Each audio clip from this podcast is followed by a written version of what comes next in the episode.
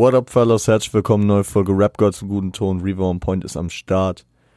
Und ja, locker flockig in die Folge jetzt rein. Ich bin ähm, totally entspannt und äh, habe ein Skript, was äh, mit dem der letzten Folgen nicht zu vergleichen ist. Äh, ich habe ich hab es, ich glaube schon vor dem vor der Sommerpause angedeutet und ich glaube auch jetzt schon in einer der Kendrick-Folgen, ähm, dass wir nochmal Do You Remember machen für Juli und August zusammen, zusammengefasst. Ich habe jetzt auch nicht so viele Projekte rausgeschrieben. Das klassische Sommerloch hat irgendwie schon zugeschlagen. Über ein paar Sachen können wir reden. Ich äh, habe auch nicht alles komplett durchgehört und mich überall komplett reingefuchst. Vergebt mir da. Ich hatte auch Sommer und äh, vieles ist an mir vorbeigegangen und ja, ähm, wird es auch bleiben. Ich würde sagen, ähm, ich habe hier gar keine feste Reihenfolge drin. Ich würde einfach das durchgehen, was wir hier haben. Wir haben äh, vor allem Alben. Wir haben am Ende noch ein paar Tracks, aber ja, da kommen wir dann gleich zu.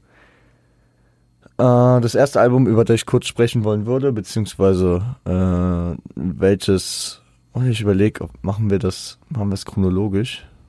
Wir können es chronologisch machen. Das wäre vielleicht gar nicht mal so dumm. Gut, dann fangen wir hier bei dem vorletzten an. Okay, wir, äh, wir gehen also durch, durch den Juli erstmal. Wir hatten ja in der äh, Do You Remember Folge über den Juni auch die, die erste Juli-Release-Woche schon drin weil die sich ja ein bisschen nach hinten gestreckt hatte und ja, haben wir über das gesprochen, was Anfang Juli auch rauskam. Äh, eine Woche später, am 8.7., kam ähm, Peace Fly God, das äh, neue Westside Gun Album und damit auch, ja, das dritte äh, Griselda OG Release, sorry, das war gerade die Tür, die ein bisschen gequietscht hat, vergessen die zuzumachen. Ähm, das dritte Griselda OG Release äh, dieses Jahr. Neben Benny the Butcher und Conway the Machine nun auch Westside Gun mit äh, einem Projekt dieses Jahr. Und ich muss sagen, ich hab das, es ist relativ, es ist wirklich ziemlich an mir vorbeigegangen, weil ich habe es jetzt erst vor ein paar Tagen gehört. Und es tut ein bisschen, ja, keine Ahnung. Da gibt es zwei Komponenten, die mir ein bisschen wehtun. Auf der einen Seite eine, die ich verstehen kann, Westside Gun, man hört hier und da immer mal was, das schon in Richtung Karriereende auch gehen könnte. Er, dass er eher mittlerweile in diese, sag ich mal, organisatorische Ebene geht, in die administrative. Er hat das Label aufgebaut, er hat seine Jungs, die er groß gemacht hat. Und er könnte jetzt auch aufhören, ne? Westside Gun hat schon viel erreicht und viel Musik gemacht und so.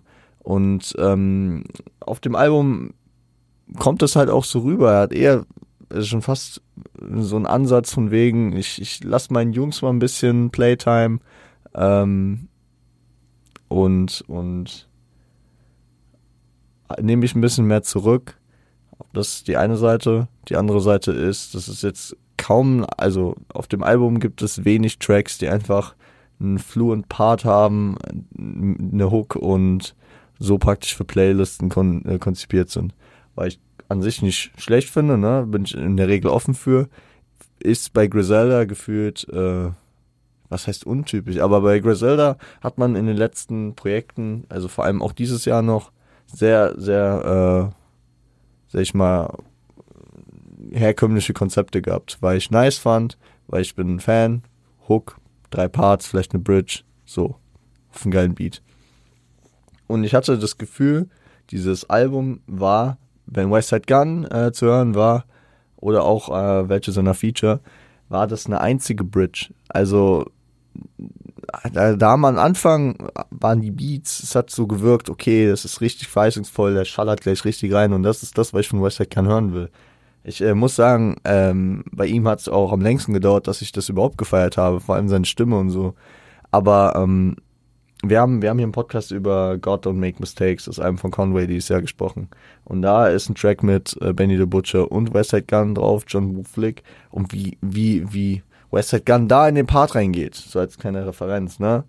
Das, da, da, da, das ist die Art, wie ich ihn feiere. So richtig diese aggressive, martialische Stimmung in diesen Beat reinpressen. Und das war hier halt gar nicht am Start.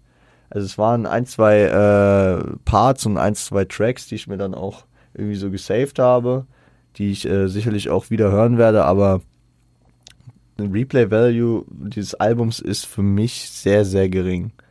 Und das fand ich ein bisschen schade. Also ich verstehe seinen Vibe so, er droppt jetzt nur auch irgendwie Messages und er gibt seinen Jungs ein bisschen Playtime. Vielleicht bringt er nochmal Hitler Worse than Mass 9 äh, und ist hier und da immer ein bisschen am Start, aber ich glaube, er fährt schon ein paar Gänge zurück. Und das äh, ist hier so der Vibe, den es mir gegeben hat.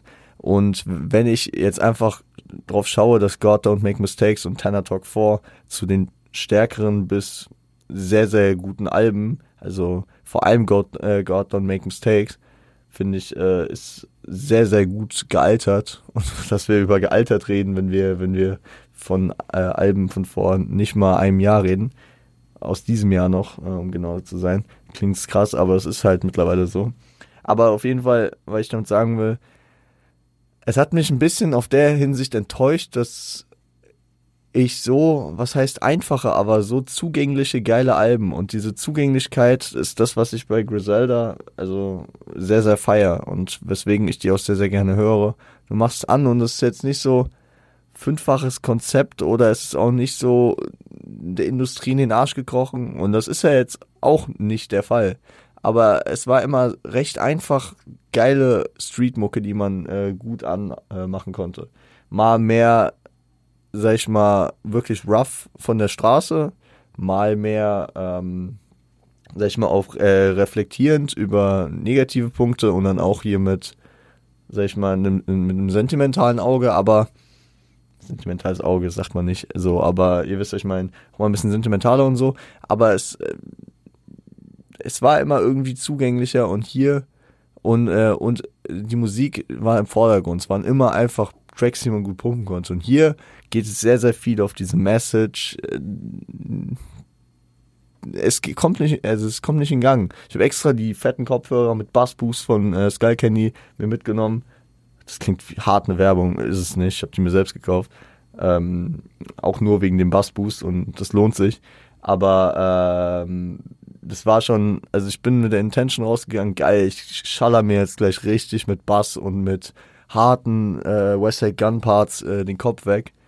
Ähm, ja, und dann kam, kam, kam es einfach nicht in Gang. Ja, also das, das, das tat mir schon ein bisschen weh auf der Ebene. Auf der anderen Ebene muss man auch dazu sagen, und ich wollte mich hier gar nicht so lange dabei aufhalten, aber ähm, die Produktion hat mir nicht gefallen.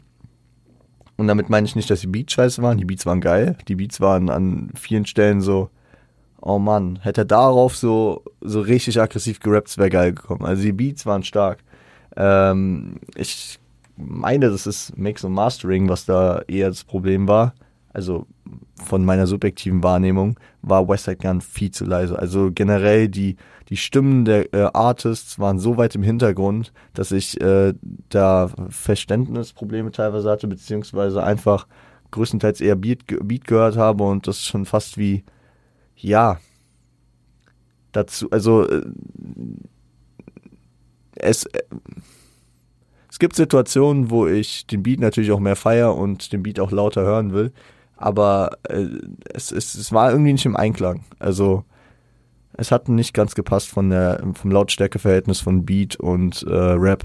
Und das äh, sind so ein paar Dinger, die mich jetzt an dem Album Peace Fly God, ja, gestört haben. Was heißt gestört haben? Es ist halt, ähm, wahrscheinlich wird es bei mir nicht äh, hohen Replay-Value haben. Vielleicht höre ich es mir irgendwann nochmal an, aber dadurch, dass die Jungs halt auch immer so viel Output haben, ist das mit dem Replay-Value immer so eine Sache, weil wenn ich mir jetzt so denke, ich habe Bock auf Westside Gun, dann gibt es 100 Tapes gefühlt, die ich noch nicht kenne oder die ich äh, nochmal abchecken will, die ich nochmal geiler fand oder die ich halt wie gesagt nicht kenne, weil ich, also das wäre anmaßend zu sagen, ich höre Griselda auch noch nicht so lange, dass ich da die ganze Diskografie kennen würde. Ist und nicht so.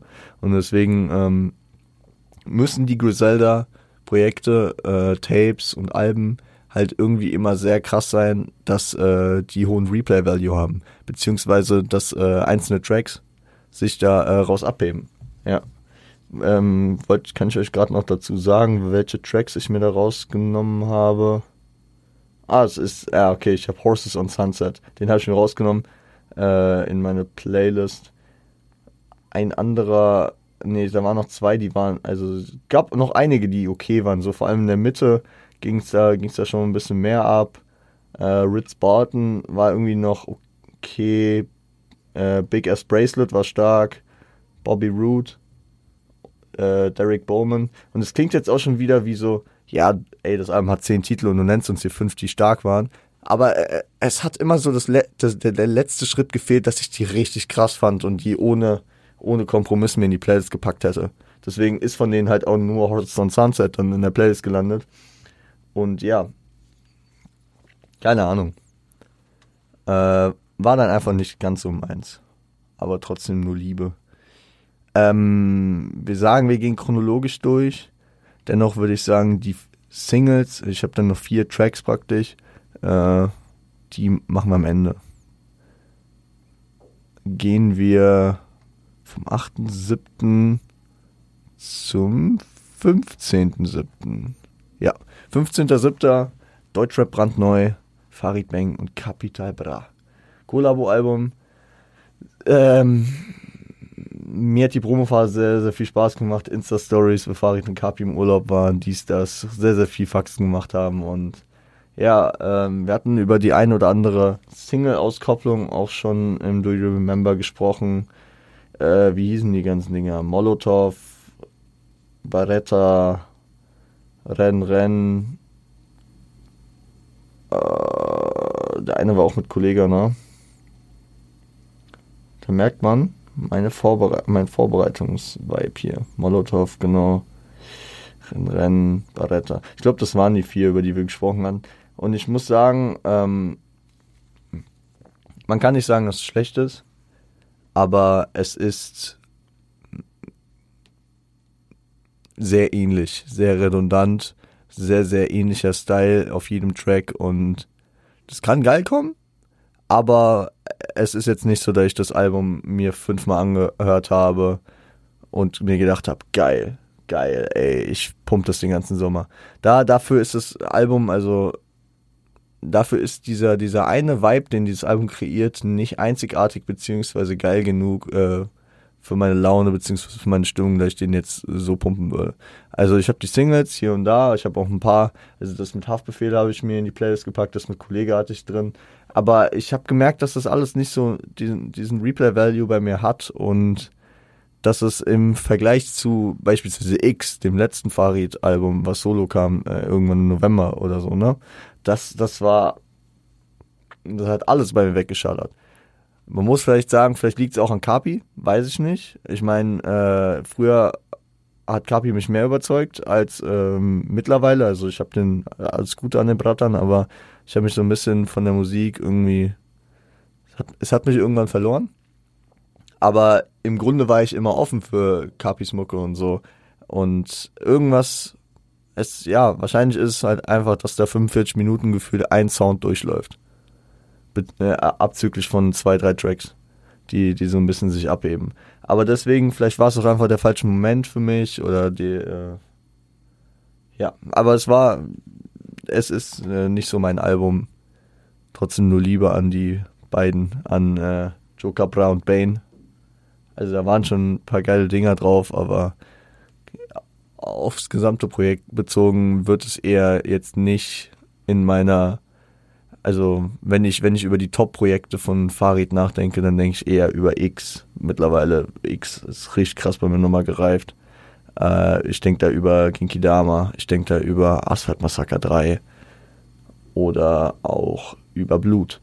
Äh, aber das ist ja bei jedem unterschiedlich und deswegen nur Liebe für äh, beide. Sehr, sehr sympathisch. Also sehr, sehr unterhaltsame Promophase auch und das ähm, ich glaube, äh, beide werden nicht am Hungertuch nagen, wenn ich mir das Album jetzt nicht hundertmal gebe. Gehen wir zum nächsten. Und das war so dieses Album, was für mich noch am wenigsten in dieses Sommerloch gefallen ist, weil es halt auch früher kommen sollte. Und weil ich damit so einer Vorfreude rangegangen bin, dass ich, ja, dass, dass das am 22.07. rauskam und für mich, ja, diesen Sommer wahrscheinlich bereichert hat wie kein anderes. Nämlich 2000 das lang ersehnte Album von Joey Badass. Comeback nach wie vielen Jahren? Wann kam All American Badass? 2018? Vier Jahre, glaube ich. Und ich meine, Joey Badass hat eine geile Promophase hingelegt. Ne? Also zum, zum ersten muss man sagen, äh, Dedication dafür, dass er äh, den, den Vibe von 1999 aufgreift, den sehr, sehr gut ins Jahr 2020 implementiert und äh, das trotzdem nicht altbacken klingt und trotzdem seinen Charme behält. Ich meine, das Tape, das Legenden-Tape ist jetzt zehn Jahre alt geworden und ähm, Joey hat es geschafft. Beispielsweise, schau da mein Cousin, der, der hat 999 von der gar nicht, war gar nicht seins. Er hat es wirklich gar nicht gemocht. Und ähm, im Endeffekt fand er dann, also fand er 2000 stabil. Also, dass er, dass er, obwohl er den Sound, also sich an dem Sound orientiert hat und den Sound praktisch weiterentwickelt hat, hat er gefühlt nochmal äh, einen anderen Vibe kreiert, den dann äh, vielleicht auch nochmal neue Leute gecatcht haben. Und gehen wir kurz auf die Promo ein, auf die, auf die äh, Promophase, weil er kam mit The Revenge zurück und da war ich erstmal unschlüssig. Mittlerweile feiere ich den Track, aber anfänglich dachte ich mir, oh, oh, oh, was denn da? Nee, weiß ich nicht. Ähm, hat sich alles schlagartig geändert, als Head High rauskam. Ihr wisst, einer meiner Lieblingstracks dieses Jahr. Dann äh, The Highs and the Lows äh, als Feature bei Chance the Rapper, übel krass. Was kam dann noch? Where I Belong. Und äh, während, ähm, während der Sommerpause, also noch vor Album-Release, kam dann noch Survivor's Guild, und Zipcodes, meine ich, ne? Zipcodes wird noch ausge, äh, ausgedingst, ausgekoppelt. Also da, da, da war eine Menge krasses Zeug und das Album, ich habe es am Release Day angemacht und ich habe sehr enjoyed. Und äh, das Album, ich weiß, ich habe es in der Klausurenphase, habe ich das, glaube ich, an gewissen Tagen, äh, als ich in der Bibliothek saß, auf Kopfhörern bestimmt fünf, sechs Mal gehört, weil es einfach so einen geilen und so einen ja, kohärenten Sound hat, der einfach wieder sehr, sehr gut zusammengepasst hat. Und ähm, man kann es äh, im Hintergrund hören, man kann sich auf die Lyrics fokussieren. Es äh, hat einen sommerlichen Vibe, es äh, hat aber auch tiefgründige Parts, äh, setzt sich mit, äh, sag ich mal, härteren Themen auseinander. Alleine Head High, ne? Eher so eine, so eine, so eine Hymne, so wie Keep Your Head Up. So redet er über negative Sachen und kommt dann zur Conclusion, dass man trotzdem das Beste daraus machen soll. Und so, das ist so der Vibe, den das Album verfolgt. Und da, da sind deepere Tracks wie Survivor's Guild drauf, da sind aber auch geil, also, sag ich mal, voll irgendwie strotzende Tracks drauf. The Baddest, Zip Codes, Where Belong.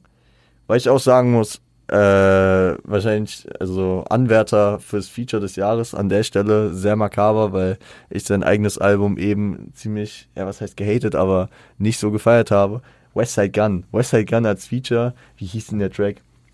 Aber ich weiß, es war äh, schon ab, ab Release Day war es so, der Track mit Westside Gun, das ist was Besonderes und das ist irgendwie sehr, sehr geile Zusammenarbeit, weil es ist auch lustig, einen Künstler wie Westside Gun auf diesen Sound zu hören. Mit seiner Stimme und mit seiner Performance und so. Wie ist denn der? Uh, Westside. Jit war auch stark drauf. Hier. Äh, Brand New 911, ja, pff, extrem wild. Also äh, 2000, wahrscheinlich das Album, was mich durch den Sommer gecarried hat.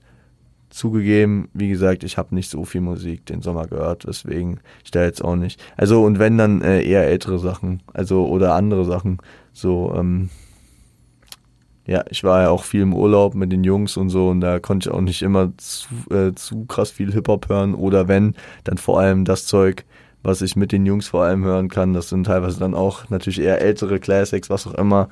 Ähm, aber trotzdem natürlich nur Liebe. Nur Liebe an der Stelle. Ähm, was ist denn das nächste? Nach 2000 kam, glaube ich, nichts mehr im Juli, worüber ich hier sprechen wollte. Ja, sprechen. Äh, ich weiß gar nicht, ob ich darüber sprechen will. Wir halten uns kurz. Kollege, Free Spirit, 5.8. kam es raus. Ah, der kam 2 am 5.8. Okay, reden wir kurz über Kollege. Kollege, ähm, neues Album. Ich glaube, über die ganze Promophase ist äh, aufgefallen, dass ich äh, das jetzt alles nicht ganz so, dass ich nicht auf dem Kollega-Trip war, wo ich noch beim Sweater Tape 5 war, wo ich ja wirklich von Anfang an komplett into war, diese, diese Promophase, ey, Rotlichtsonate. Bei Showtime Wherever war ich so kurz unsicher. Dann äh, kam, oh, wie hieß denn der? Ich kann gefühlt den halben Text gerade. Ah, oh, Leute. Nicht Klassikmusik.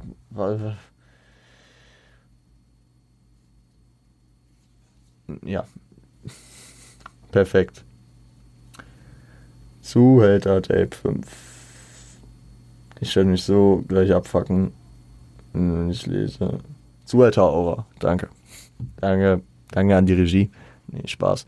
Aber ähm, Zuhälter Aura, da ging's, äh, das war, das war wirklich, und auch als das Album dann rauskam, ich habe das tot gehört. Ich habe das von vorne bis hinten krass gefeiert.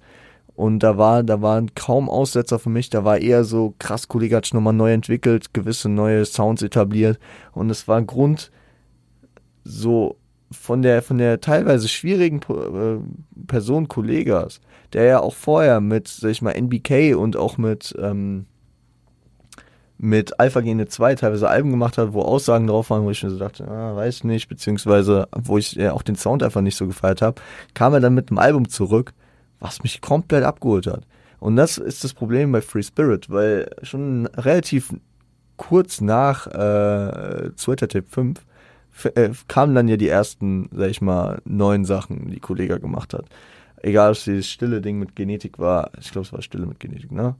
Oder ähm, mit irgendwelchen äh, Homies von ihm da. Ich, ich habe die ganzen Namen von den Titeln gar nicht mehr im Kopf, weil ich, weil das so unpräsent für mich war. Ich habe da neue Sachen gehört und dachte mir so, ja, okay. Also vielleicht war mein Hunger auch einfach gesättigt so ein bisschen, was Kollega betrifft. Ähm, aber so Sachen wie Free Spirit, wie Sinner, wie die ganzen Sachen, die da kamen, die habe ich nicht krass gefeiert. Und dann, dann wurde es wieder besser. Dann kam äh, Klassikmusik, ein, einer der geilsten Tracks des Jahres. Der hat mich dann auch wieder gecatcht. Ich, ich kann es ja euch selbst nicht sagen, was, was bei mir äh, und Kollege das Problem gerade ist.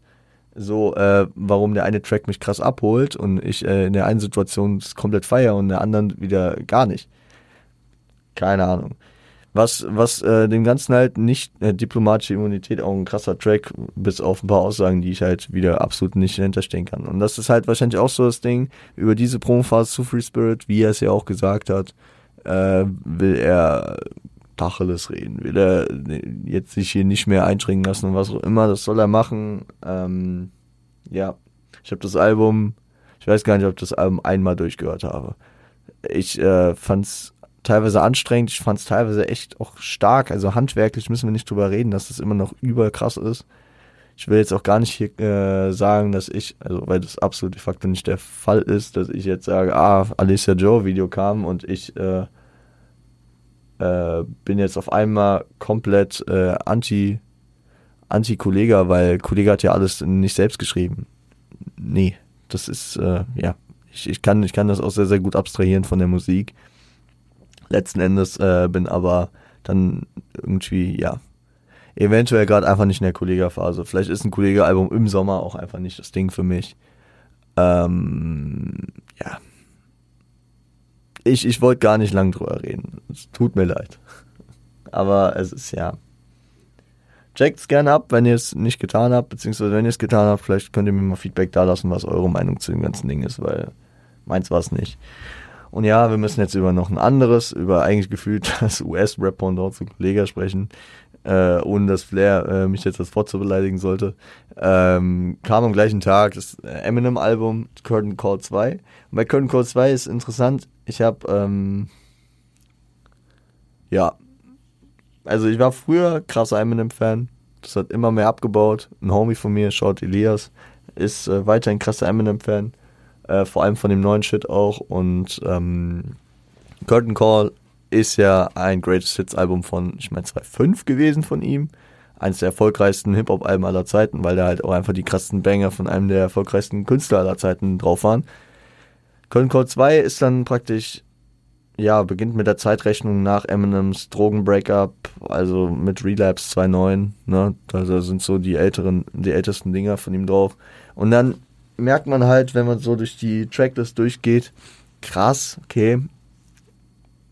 Also hier hat er nicht mehr, also es tut weh, wenn man es so sagt, aber so der Eminem, der Sim Shady AP, Marshall Mathers AP, Eminem Show und ähm, Encore gebracht hat, der ist es halt hier nicht mehr. Ich meine, Relapse, solides Album, Recovery kann man, also bin ich persönlich kein großer Fan von. Äh, Marshall Mathers LP2. Hm, hm, hm. Revival. Hm, hm. Kamikaze fand ich stark.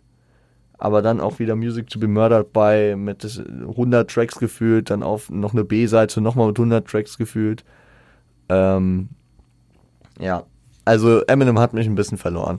So über die letzten drei Jahre, würde ich sagen, kam das. Aber das äh, soll ja auch gar kein Hate an ihn sein. Ich habe da einfach vielleicht mich persönlich weiterentwickelt, weil, äh, was heißt weiterentwickelt? Das klingt auch wie so abwehren, aber nee, es ist einfach eine Phase gewesen und die ist ein bisschen rum. Was äh, mich gefreut hat, beziehungsweise was No-Brainer waren, waren Rap God, Love the Way You Lie und Not Afraid. Und das war, glaube ich, klar, dass die drauf sind. Äh, wo ich, ach, und The Monster auch, also die zwei Dinger mit Rihanna, generell die sehr radiotauglichen bis sehr äh, bekannten, auch mit Rap God natürlich, der sehr, sehr bekannter Track, einfach durch die äh, schnellen Rap-Passagen und was auch immer. Wo ich mich sehr gefreut habe, dass die dahinter äh, dass die auch dabei waren. Achso, und Venom auch. Shoutout. Äh, natürlich Soundtrack, äh, Outro für Kamikaze gewesen. So, um jetzt meinen Gedanken zu Ende zu bringen. Wo ich mich auch sehr gefreut habe, dass sie dabei waren, waren äh, Lucky, Lu, äh, Lucky You mit äh, Jonah Lucas. Auch sehr, sehr starkes Ding auf Kamikaze gewesen. Für mich auch so, ja, wahrscheinlich, wahrscheinlich war es so der krasse, krasse Durchbruch dann für Jonah. Und ja, einfach ein Track, auch der Neuzeit, ähm, den ich wirklich ohne Wenn und Aber bei mir auch weiter in den Playlisten höre.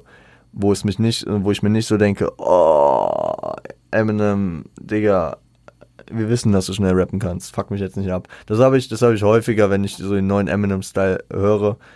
Aber ähm, das habe ich bei dem beispielsweise gar nicht gehabt. Free AM fand ich sehr, sehr, sehr, sehr nice, dass der drauf war. Relapse, ah, ich glaube sogar das Intro oder einer der ersten Tracks, sehr, sehr starkes Ding, wo, wo er sich mit seinen Drogen-Shit auseinandersetzt, äh, mit den Entzugserscheinungen, was auch immer. Crack a Bottle mit 50, äh, Shoutout, geiler Track, auch von Relapse. No Love mit äh, Lil Wayne vom äh, Recovery. Ja, Sound Classic. Äh, Darkness ist ein politisches Statement gewesen, sehr, sehr emotionaler, deeper und wichtiger Track äh, von ähm, Music to be Murdered by. Da habe ich mich auch gefreut, dass er drauf war. War kind of auch ein No-Brainer, aber Eminem hätte auch sagen können, so, ja, das macht mir das Album zu melancholisch und deep und ich lasse das, aber das, das ist halt auch so das Geile, wenn, wenn man halt Zero Fucks auf äh, Zahlen, Verkaufszahlen geben muss, ne, weil man halt Eminem ist.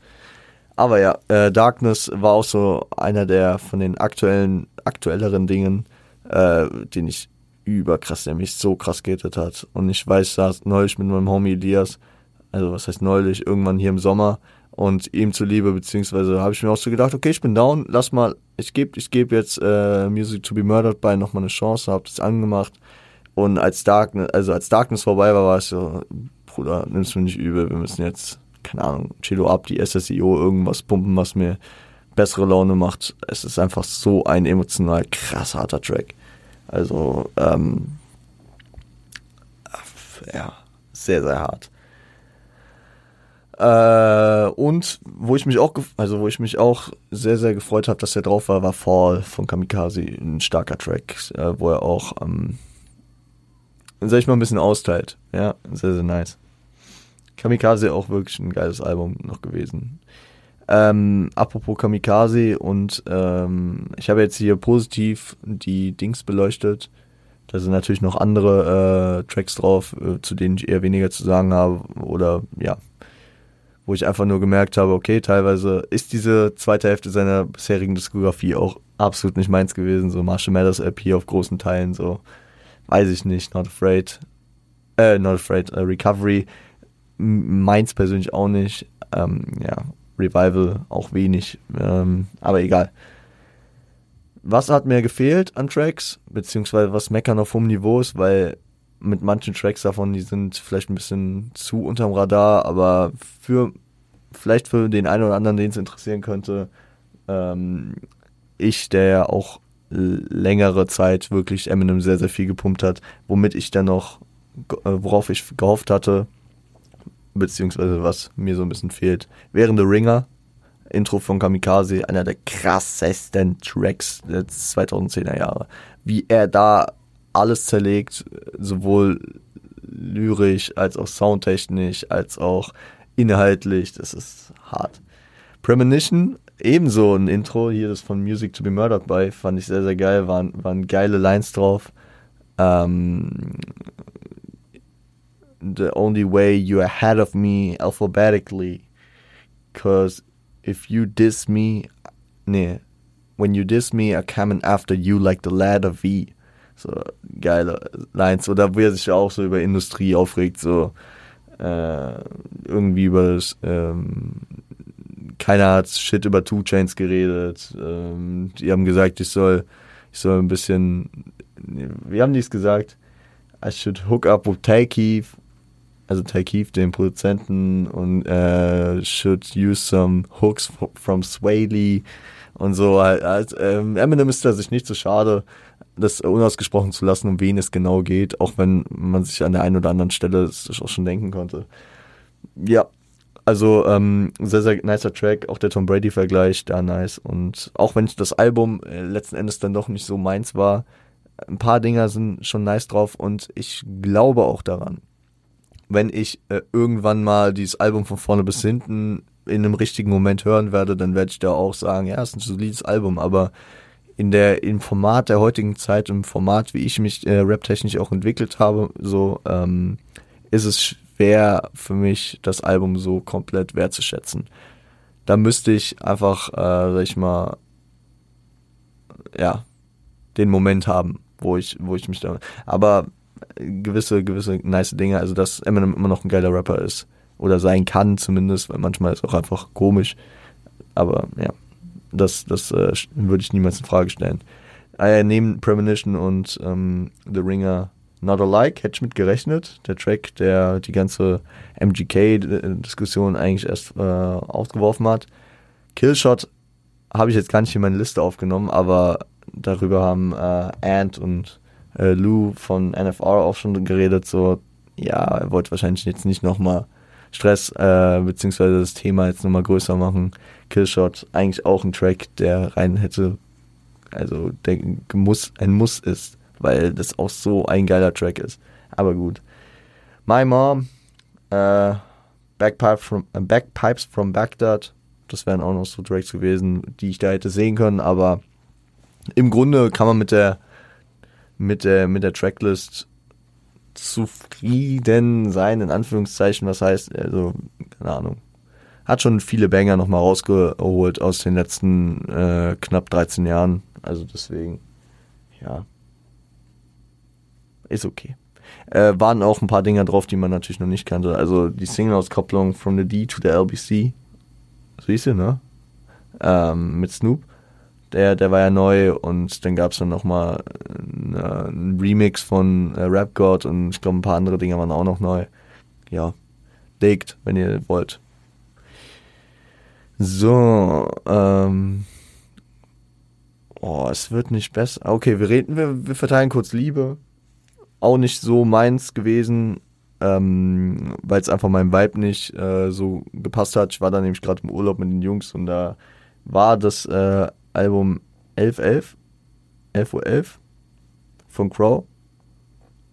Ähm, kam am 12.8. raus und ich kann mir vorstellen, dass es über die Zeit irgendwann mal im richtigen Vibe bei mir hitten wird.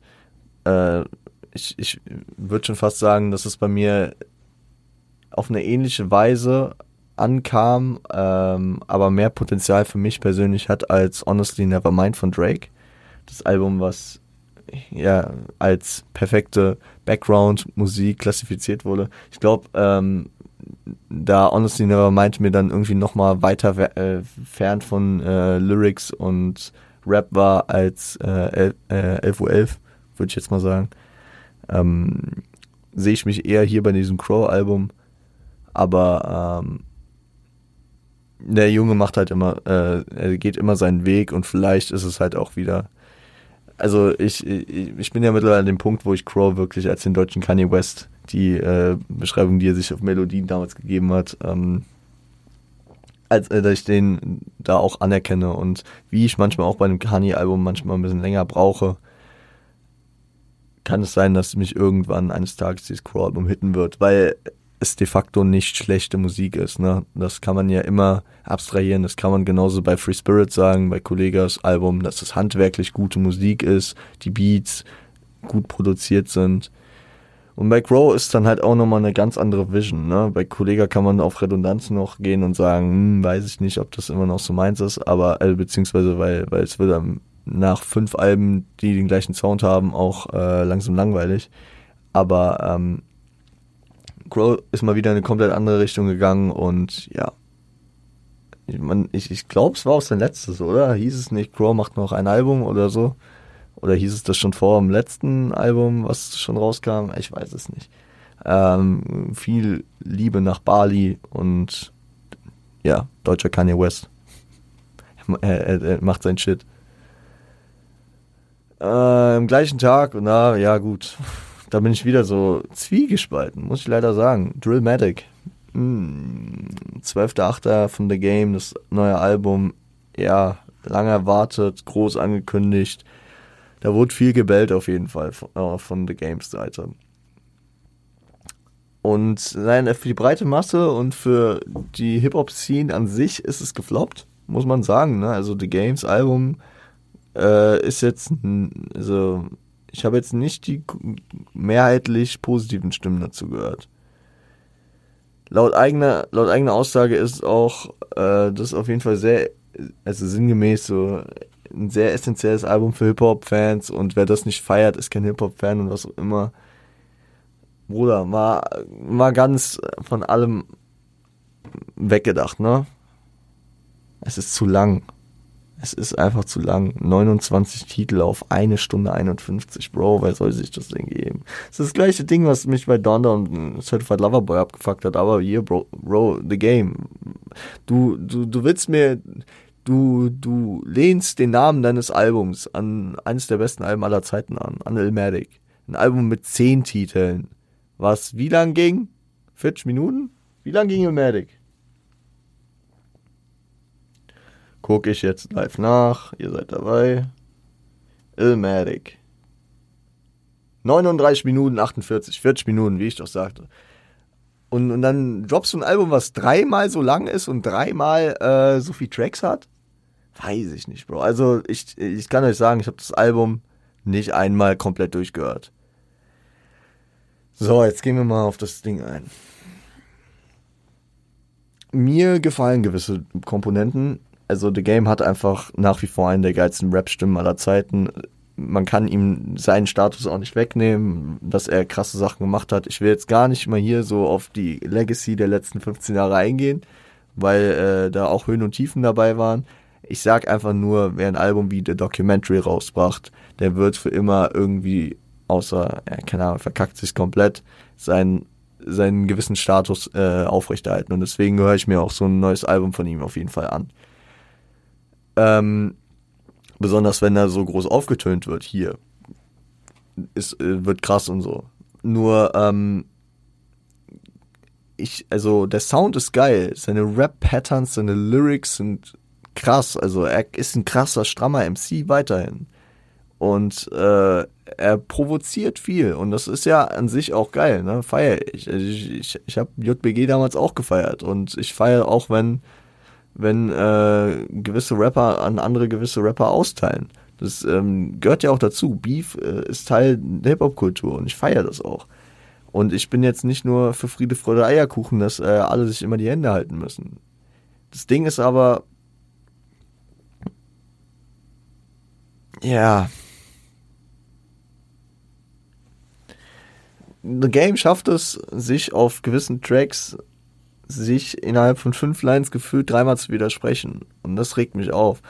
Zudem werden Leute einfach gedisst, dass er sagen kann, ja, ich habe den gedisst. Es wirkt gefühlt wie Promo, dass er auf einmal anfängt, Kendrick zu dissen. Warum disst du Kendrick, Bro? Also, oder ich hab's, also, oder es war, also, es kommt bei mir so als Diss rüber, dass auf dem Track, wo, wo er äh, darüber äh, redet mit YG, glaube ich, auf dem Track, äh, so, dass, dass sie die äh, echten Gangbanger sind und dass das weiter nice ist, so generell fragwürdige Aussagen, so, dass ihr weiter hinter dem Gangbangertum steht und Rappen einfach nur so, ja, lächerlich ist. Ich verstehe schon, dass ihr meint, so, die Rap-Szene ist verweichlicht und viele schmücken sich mit fremden Federn so, aber trotzdem ist es dann ein falscher Ansatz meiner Meinung nach immer noch, ähm, das so zu glorifizieren und zu sagen, ja, ich bin immer noch Gangbanger und ich feiere das so. The Game, Digga, du gehst auf die 50 zu. Jetzt mach mal, jetzt mach mal halblang hier. Also, Ambro, ne? Mad Respect weiterhin, aber weiß ich nicht. Äh, aber trotzdem sind soundtechnisch und äh, dingstechnisch, also ich habe ich hab nicht jeden Track gehört, aber ich habe tatsächlich, obwohl ich das halbe Album maximal durch bin, habe ich mir drei Tracks in meine Playlist gepackt, weil ich die soundtechnisch äh, und gesamtheitlich einfach nice fand. Also muss Liebe da lassen, ne? Also Home Invasion fand ich stark, One Time äh, with, äh, mit Ice-T, das war glaube ich das Intro sogar fand ich stark. Äh, und No Man Falls mit Pusha T und Two Chains fand ich sehr stark. Nicht zuletzt wegen Pusha T natürlich auch, aber ähm, also bei dem No Man Falls mit Pusha T und Two Chains, das war auch ein, von vorne bis hinten geiler Track und da waren jetzt auch keine komischen Aussagen, aber auf anderen Tracks denke ich mir einfach so, du disst irgendwelche Leute nur wegen der Promo. Also und gefühlt, er disst teilweise Leute, denen er vor Bayern noch Chance gibt. Also The Game war ja auch dabei, äh, mit Snoop und Dre äh, Kendrick Props zu geben und ihnen, äh, sag ich mal, einen gewissen Status an der West Coast zu verleihen. Und jetzt, ähm, ja, genau. Also das, das, ähm, ich feier Provokation, ich feier auch, wenn, äh, wenn das alles nicht allglatt ist, aber wenn die Leute anfangen, sich überall zu widersprechen und nur dissen, um zu dissen, äh, beziehungsweise dann auch widersprüchlich dissen, dann, dann ist es so ein Ding so, hm, weiß ich nicht, weiß ich nicht. Ähm, ich, vielleicht werde ich irgendwann nochmal so durch das Album durchskippen und mir die geilen Tracks für mich rausfiltern, weil soundtechnisch da halt teilweise wirklich geile Sachen dabei sind. In manchen Tracks, die ich gehört habe, war es dann auch irgendwie so, der, äh, der Part ist komplett geil und hat auch eine geile Message und so, aber die Hook passt ja mal gar nicht da rein oder umgekehrt so in das Soundbild ist teilweise schade. Ja, also The Game hat Potenzial, geile Alben zu machen. Ich würde schon fast sagen, das Album hat noch mehr gehabt als das letzte, was ich von ihm gehört habe. Aber wie gesagt, ich habe auch nicht das ganze Album gehört und vielleicht muss ich mich, ja. Also, es wird, ich würde nicht sagen, äh, okay, es ist schwierig. Weil es wird als kompletter Flop gefühlt in der äh, Szene und Industrie wahrgenommen natürlich auch, weil er bellt und sagt, yo, Digga, also wer das Album nicht feiert, hat überhaupt nicht verstanden und so und sein Maul aufreißt bis zum geht nicht mehr und auch sich vorher in Leakers Freestyle setzt, mies abreißt und wirklich Hoffnung des Todes auf das Album macht. Ich muss sagen, dieser Leakers Freestyle war so geil und zeigt einfach sein sein äh, Pen and Paper Game ist einfach immer noch sehr sehr stark, also starker MC. Und deswegen, es tut einfach weh, Digga. Mach, Filter. Wahrscheinlich, wenn ich durch das Album diesen 29 Tracks rausgehe, finde ich 10 bis 12 Tracks, die mir gut gefallen werden. Klatsch die auf dem Album und bring die raus. Aber was soll denn das? 29 Tracks, das hört sich doch kein Schwanz mehr an heute. Und da bin ich jetzt auch nicht äh, der, äh, aus der New School stammende kleine Spaß, der einfach keine Ahnung hat. Weil, weil früher hat man so Alben gemacht. Nein. Nein. 20 Tracks, okay mach, wenn du meinst, du willst ein Album, was 80 Minuten geht oder so, aber nenn mir doch mal äh, die guten, die guten alten Zeiten, die ganzen Alben, die äh, so lange gingen und so viele Tracks hatten. Gab's nicht. So, deswegen 29 Tracks, kompletter Overload, Bro. Ein, Stunde 51 und da wirken halt wirklich von den ersten fünf wirken drei wie Filler. Also das ist ja auch nicht so, wenn, wenn du ein Album rausbringst und das Konzept hat und dies, das und du brauchst diese ganzen Tracks ja gut, aber nein. Es könnte ein Mixtape sein von dem Punkt, den ich gehört habe. Ja, also ich habe, wie gesagt, ich habe es auch nicht komplett gehört, aber es widerstrebt mir, es mir komplett reinzuziehen. Irgendwie. Jetzt habe ich wieder viel geraged, Mann. Und wir sind schon bei über 40 Minuten. Ich dachte, es wird hier so eine spannende halbe Stunde. Gut, wir haben über Deutsche Brandneu, Free Spirit, FO11, Matic gesprochen, über 2000 haben wir gesprochen, Curtain Code 2 haben wir besprochen, Peace Fly God. Ja, ähm, ein Album, was bisher noch komplett an mir vorbeigegangen ist. Ich fahre nächste Woche nochmal in Urlaub. Ähm, werde tatsächlich dort auch das erste Mal eine Podcast-Folge aufnehmen. Also nehmt es mir nicht übel, wenn da die Songqualität ein bisschen anders ist oder so, aber ich schätze, wir werden das gut hinkriegen. Äh, das werde ich mir dann wahrscheinlich nächste Woche noch ähm, hier und da mal geben, weil ich da auch mit meinen Cousins äh, unterwegs bin und die, glaube ich, auch offener für dieses Album sind. Bestimmt für den Künstler und für die, für das, was da drauf ist. Ähm, nämlich God Did.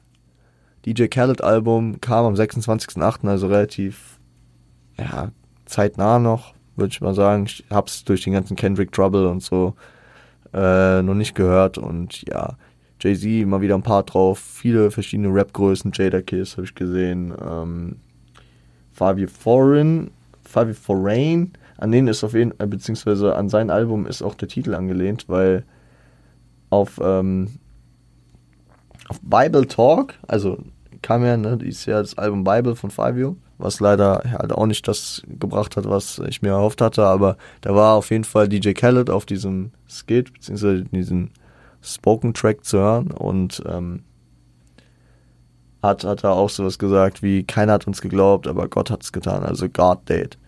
Und ähm, daran angelehnt hier, das ist eigentlich, ich, mir sind fast die Augen aus dem Kopf gefallen, ich gelesen, 13. Album, Khaled, mies am Abliefern.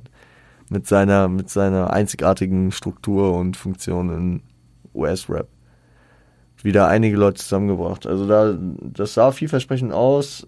Ähm, ich habe, ich hab, sag ich mal, auch schon gehört, dass es wieder in die Richtung geht wie jedes Skelet-Album. Sind ein paar geile Dinger drauf. Wird man ein paar Dinger mitnehmen. Ist jetzt aber nicht, sag ich mal, also kein Album, was man für Album of the Year äh, in, ähm, in Dings hätte. Ne? Also wahrscheinlich eher auch wieder sehr zusammengewürfelter Mixtape-Sound, so, so, yo, wir haben hier verschiedene Projekte, verschiedene Leute äh, zusammengebracht und das ist halt immer so die Mission von Khaled und das äh, kann man feiern, das kann cool sein und deswegen, ich werde es mir noch einhören, ja. Ähm, genau. Das wären die ganzen Alben gewesen. Jetzt habe ich noch äh, zu sagen, wir haben noch vier Tracks aus dem Deutschrap, äh, die vielleicht nochmal ein bisschen relevant wären. Äh, Fick dein Insta von Juju, Juju Comeback ich, also ich sag mal so, es war nicht so mein Track, aber es hat mir Hoffnung gemacht auf das, was von Juju jetzt kommen wird. Weil äh, wir warten ja, 2019 kam das letzte Mal ein Album von ihr, äh, das Solo-Debüt und absolut krasses Album, für mich gefühlt Album des Jahres 2019 gewesen. Vielleicht auch nicht nur gefühlt, wenn ich so länger drüber nach, ah, okay, Geist kam da auch, aber äh, eins der besten Alben des Jahres 2019, würde ich mich drauf festlegen. Und ähm, dann kam irgendwann, ich glaube 2020, Vertrau mir, das hat mir gar nicht gefallen, es war so ein Disco-Mucke-mäßig. Dann äh, war sie nochmal zu hören mit ähm, was mit Bowser 2012 und hier und da hat man sie dann immer mal gehört, so cool, aber das ist jetzt so wieder ein Step in die Richtung, okay, sie, sie bringt wieder Musik, sie könnte auch wieder ein Album bringen. Also Fick dein Insta, ich habe den jetzt nicht häufig gehört, aber hat so, hat so ein bisschen Vibes von Live Bitch, also wieder aufgedreht, asozial, raus, Partymucke. Und äh, wenn sie das noch ein bisschen einfasst mit dann so einem Vermissen, also so Type, ne? Ich will jetzt nicht, ich will jetzt nicht äh, genau Vermissen 2 haben, aber wenn du, wenn du dann eher nochmal so ein paar Tracks hast, die äh, Vermissen oder äh, Winter in Berlin repräsentieren und das in ein geiles Album zusammenbringst. Vielleicht kommt sie auch mit einem Konzept um die Ecke und hat da eine komplett andere Vision. Äh, das wäre noch nicht mal das, was, äh, was ich äh, unbedingt bräuchte von ihr, dass äh, ich mich hypen würde auf ein neues Projekt. Also sie hat, sie hat bei Bling Bling einfach ein geiles Schema gehabt und sie ist jetzt auch und das soll jetzt kein Disrespect sein, sie ist jetzt nicht die Künstlerin, wo ich ein krasses Konzept erwarte. Das sind halt generell im Deutschrap halt gerade eher wenige Künstler, wo ich halt wirklich erwarte, dass da ein Konzept hintersteckt, was mich von vorne bis hinten irgendwie in einen Style einfasst und ähm, was auch komplett anders sein muss als äh, vorherige Projekte. Würde ich mich natürlich freuen, aber ähm, vielleicht, vielleicht, ähm, ja, je nachdem, wann, wann da mal wieder was äh, Größeres als ein Single erscheint, bin ich auf jeden Fall gespannt.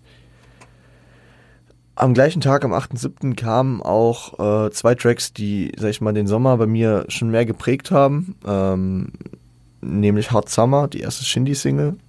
Ähm, für manche Leute recht ausgewählt, manche Leute haben es gefeiert, manche Leute fanden es ganz wack. Ähm, ich, ich würde sagen, es ist auf jeden Fall kein Nautilus, es ist kein Affalterbach, also es ist nicht so ein Track, der, der unangefochten einfach geil ist. Er hat geile Sachen und ich habe den Track zu häufig gehört, um zu sagen, der Track ist scheiße. Aber es ist ein Vorgeschmack und es ist äh, auch ein Schritt in die richtige Richtung vielleicht.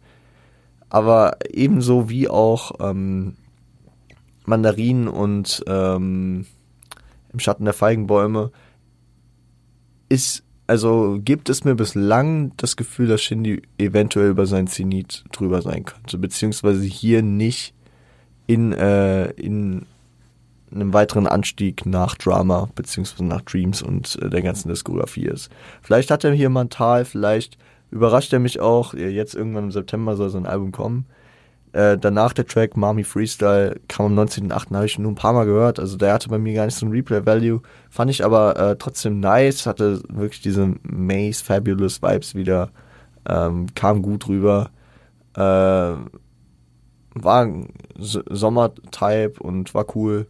Äh, wie gesagt, ich bin aufs Album gespannt. Ähm, in meiner Blüte soll jetzt irgendwann kommen und ähm, dann können wir natürlich direkt drüber sprechen, wie das Shindy-Album ist. Ich weiß gar nicht, wann das kommt. Äh, ich habe irgendwie irgendwas äh, Mitte September technisch im Kopf. Aber vielleicht, man muss, man muss gucken. Hat jetzt auch schon, äh, sag ich mal, ein, zwei Release-Dates äh, nicht gehabt, also nicht geschafft und deswegen, wir warten ab. Shindy hat in den letzten Jahren natürlich auch ein bisschen Struggles gehabt auf verschiedenen Ebenen, äh, gesundheitlich, ähm, ähm, geschäftlich, finanziell und deswegen, wir, wir warten ab, wir lassen ihn mal machen und egal was kommen wird, wenn es nur auf der Ebene ist, wie diese Tracks waren, dann werde ich sehr, sehr zufrieden sein und äh, beziehungsweise dann werde ich immer noch von einem guten Deutschrap-Album 2022 sprechen. Weil ihr wisst, äh, Deutschrap und ich sind gerade eher nicht so, was heißt, also ohne Front, aber es sind gerade weniger Projekte in Umlauf, die, die bei mir, die, die mich in die äh, pra praktisch in den Fängen haben und äh, ihr wisst, dass ich 2022 relativ viel Ami-Rap gehört habe im Vergleich. Also so vor allem von den aktuellen Sachen. Das kriegt man, glaube ich, vor allem bei den Do You Remembers immer relativ gut mit, womit ich mich auseinandersetze. Und abgesehen von dem besten Album des Jahres, international, also international wirklich allumfassend, OG Kimo, Mann bei Stund, wird es relativ ähm, dünn, was Deutschrap-Alben und mich dieses Jahr bisher betrifft. Äh, aber vielleicht ändert sich das noch. Vielleicht kommen dann noch ein, zwei Künstler um die Ecke, äh, wie man es in den letzten Jahren von mir hätte denken können. Ein Kollege hat es nicht geschafft, äh, Farid auch nicht. Ähm, wir gucken. Wir, wir sind gespannt, was noch kommen wird. Ähm, Kleiner Prinz. Gefühl der Sommer halt 2022. Ähm, er kam, also er hat bei mir wahrscheinlich nochmal mehr gehittet als bei dem Durchschnitt, beziehungsweise der, der Szene an sich. Ich glaube, er wurde positiv aufgenommen. Kleiner Prinz, der nächste Pascha-Hit. Im, Im zeitlichen Verlauf Airwaves 2020, ähm, Sommergewitter 2021 und Kleiner Prinz 2022. Ich finde, ähm,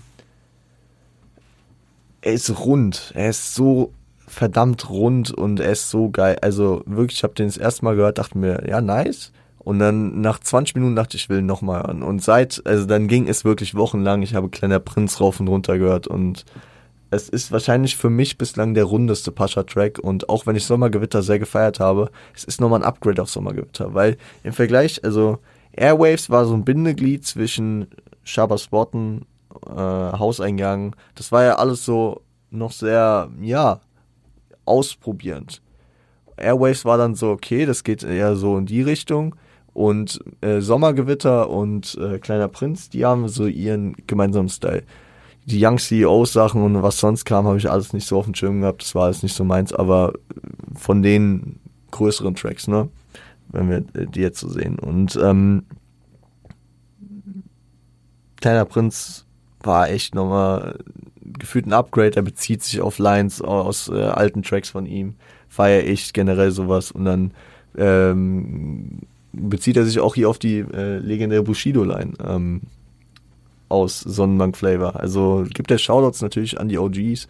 Egal was für ein Standing und was, was, was jetzt in den letzten Jahren mit Bushido passiert ist, muss man sagen, Sonnenbank Flavor für jemanden, der in Berlin aufgewachsen ist, generell für jemanden, der mit Deutschrap aufgewachsen ist, absolute Legende. Und als ich den das erste Mal gehört habe und er dann diesen Part ausdro äh, ausfadet mit Hautcreme, Haarwachs, Nikotin, Alkohol, alle Kids überall gehen raus, Album holen, da war es bei mir so, ja, das war wirklich so ein Yeah-Moment. Feier ich, Bro.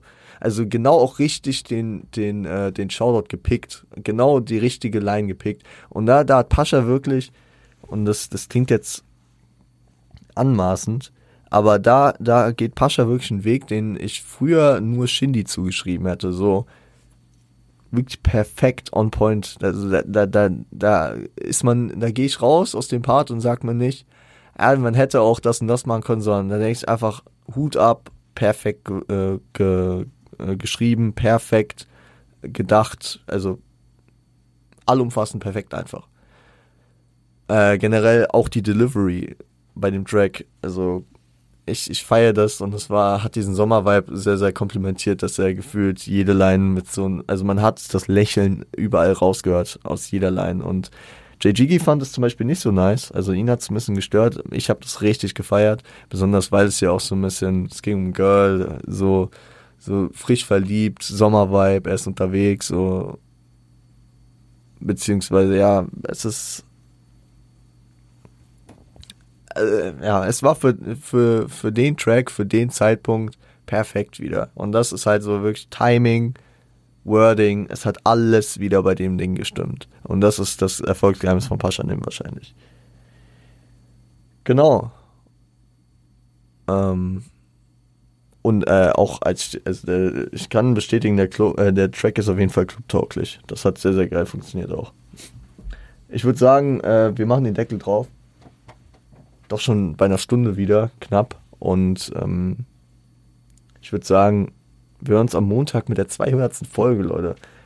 Ich weiß immer noch nicht, was wir machen. Ich bin ein bisschen, ein bisschen äh, nervös, weil mir einfach nichts Passendes einfällt. Weil zur 100. Folge haben wir mit sofern so ein bisschen recapped. Das können wir nicht wieder machen, ne? Das wäre ja Quatsch. Also müssen uns irgendwas ausdenken. Ich ähm, kann schon mal sagen, es wird keinen Gast geben, weil äh, sofern die, die aktuelle Zeit gerade sehr, sehr viel mit dem 90-Jahres-Job zu tun hat und da sehr, sehr eingespannt ist.